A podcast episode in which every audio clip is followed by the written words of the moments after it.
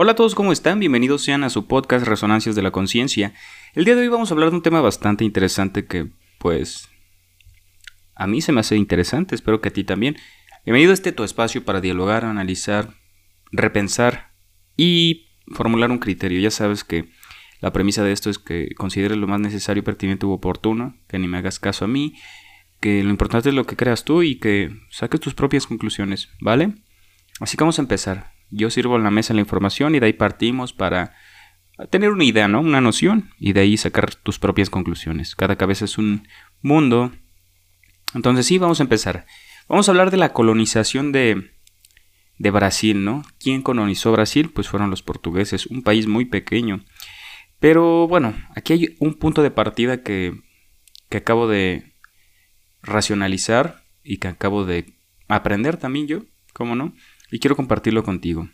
La evolución de los europeos, en base a su progreso en la historia de la humanidad, tiene de diferencia 5.000 años, ya que aquí pudimos establecer una especie domesticando la agricultura o plantas, pero para ello, para establecer un, un progreso, se necesita que un cúmulo de personas se acumulen para crear una civilización y esa civilización necesite cubrir esas necesidades que origina la misma civilización, entonces eso mismo crea progreso.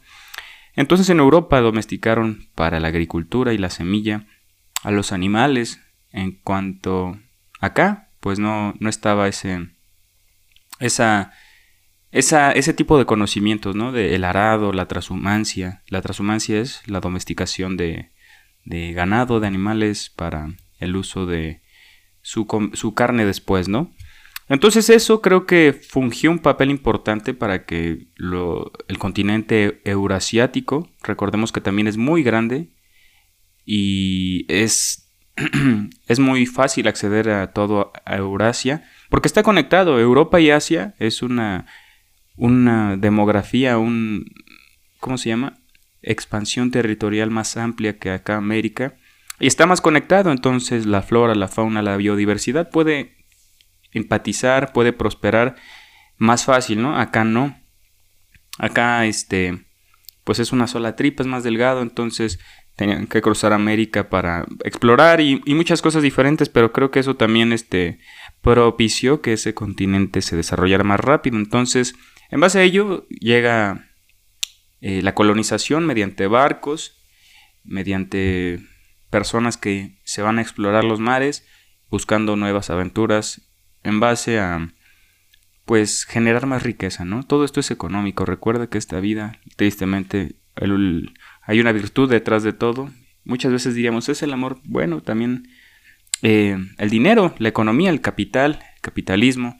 Entonces, bueno, vamos a partir desde esa premisa. Tenemos el contexto, hubo una globalización con los barcos, idiomas, especies, mezcla de, de plantas, de animales, se trajo el cerdo a Sudamérica, otros animales, inclusive hay algo bien interesante, los europeos eh, pues carecían de higiene, ¿no?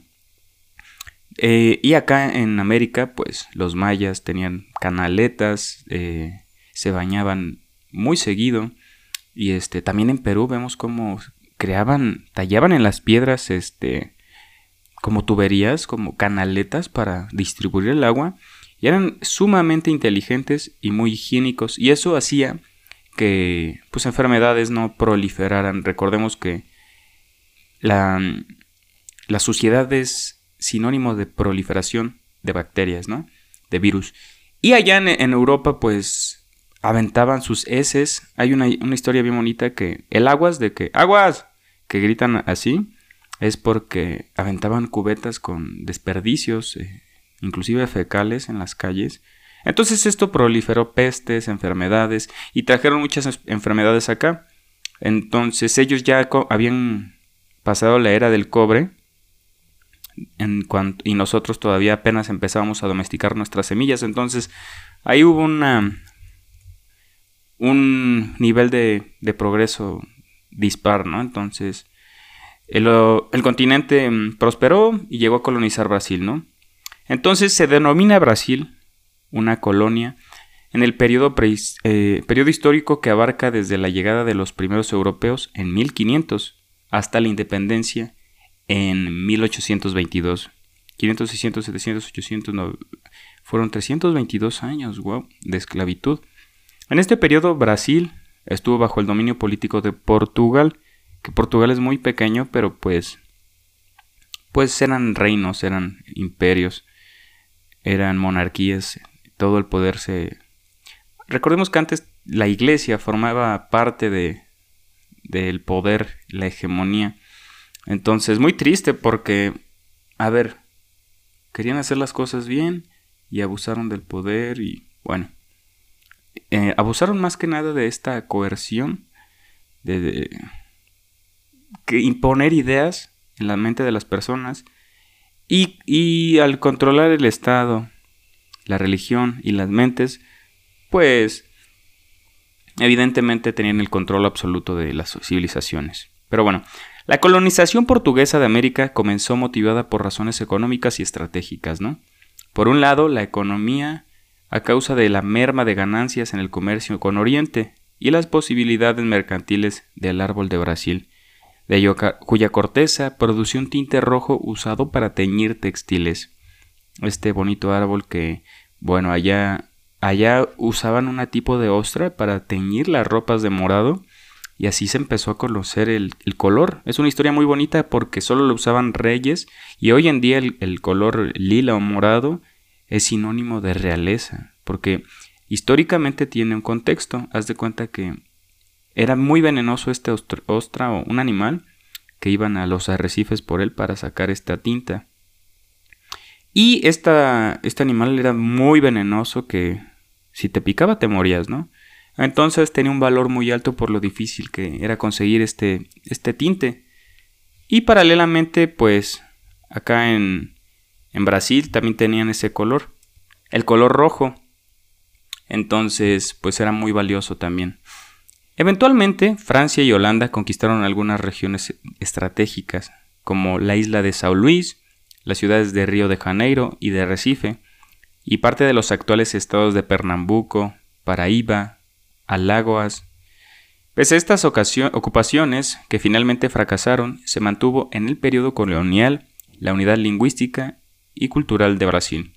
Recordemos que Brasil no era todo un conjunto, eran pequeños pueblos, eran tribus, de hecho hoy en día eh, predominan porque tiene una vasta extensión territorial y pues esto hizo que poco a poco interfirieran este, y colonizaran, conquistaran y esclavizaran. ¿no? En 1530 la corona portuguesa expulsó a los franceses que rodeaban las costas de Brasil ya que eran tierras que pertenecían a Portugal desde 1500. Les dijeron, váyanse, esto es nuestro, llegamos primero, ¿no? Pero estaban aledaños, ¿no? En las costas. En 1533, el rey de Portugal, Juan III, dividió el territorio de Brasil en 13 franjas o capitanías.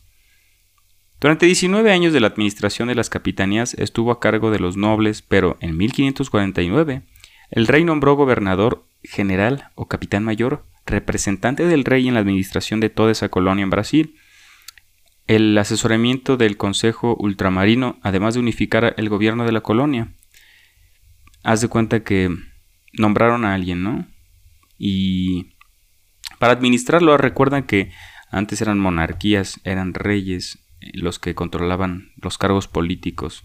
Por ejemplo, ahorita es un presidente, antes eran monarcas, ¿no? La monarquía está regida por una familia, entonces toda la familia va heredando el poder y no, es, no hay un mérito, no hay una, una idea.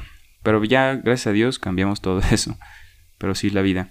Y bueno, así fue como Portugal llegó a colonizar Brasil. Esclavizó a la gente también para extraer la caña de azúcar y producir azúcar en masa. Ya sabemos que somos adictos a esa madre y perdón, y este también a la coca, Coca-Cola, porque tiene mucho azúcar y es adictiva.